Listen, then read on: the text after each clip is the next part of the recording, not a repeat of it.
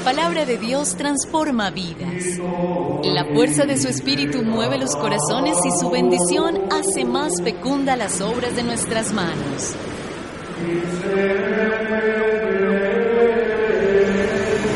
Orar con rectitud es signo de una vida auténtica y contribuye a la armonía de la creación.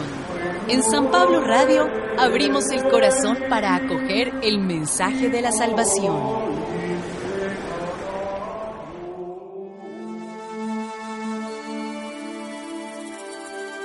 Primera lectura. ¿Qué cosa es la vida de ustedes? Digan. Sí, el Señor nos presta vida. De la carta del apóstol Santiago.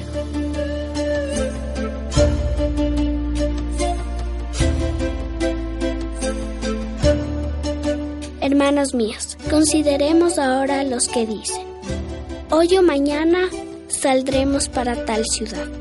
Ahí viviremos unos años, pondremos un negocio y nos haremos ricos. Esos no tienen idea de lo que será el mañana. Pues, ¿qué cosa es la vida de ustedes? Una nubecita que se ve un rato y luego se desvanece. Lo que ustedes deberían decir es esto. Si el Señor nos presta vida, haremos esto y aquello. En lugar de eso, presumen de ser autosuficientes y toda esa clase de presunciones es mala. En resumen, el que sabe cómo portarse bien y no lo hace, está en pecado. Palabra de Dios.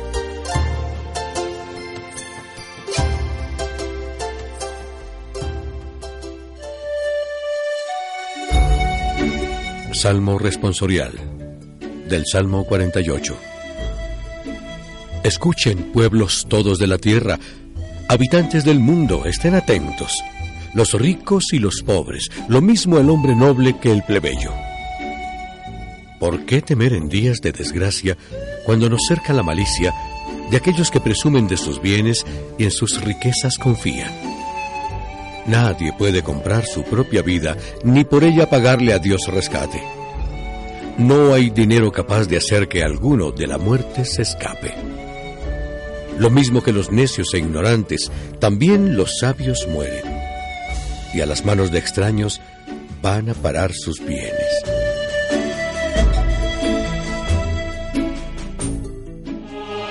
Proclamación del Santo Evangelio de nuestro Señor Jesucristo, según San Marcos.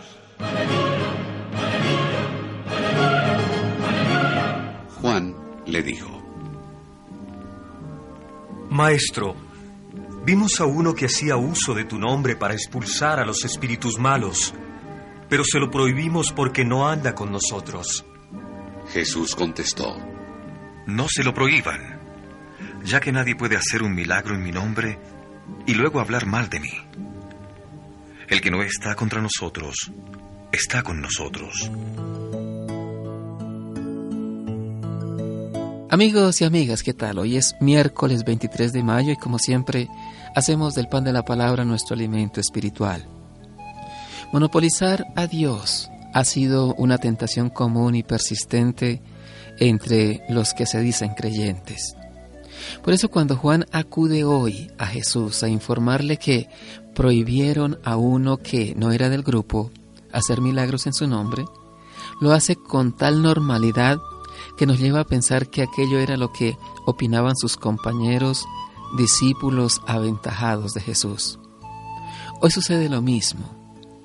No se lo prohíban, dice Jesús, porque en el reino no se trata de restar, sino de sumar, de unir fuerzas, de colaborar, de ayudarse mutuamente y de animarse.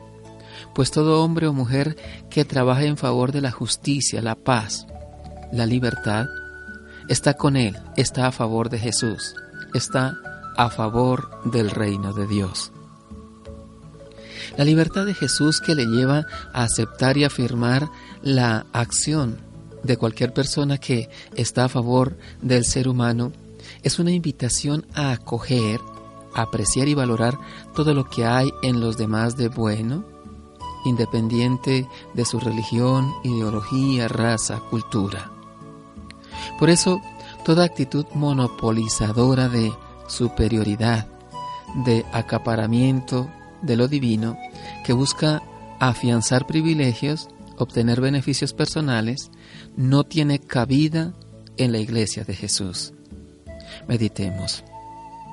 Sé consultar a Dios y discernir su voluntad antes de elaborar mis proyectos y planes y de tomar las decisiones importantes en mi vida. Oremos juntos.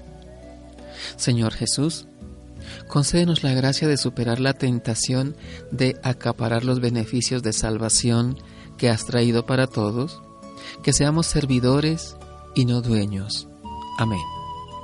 María, Reina de los Apóstoles, ruega por nosotros.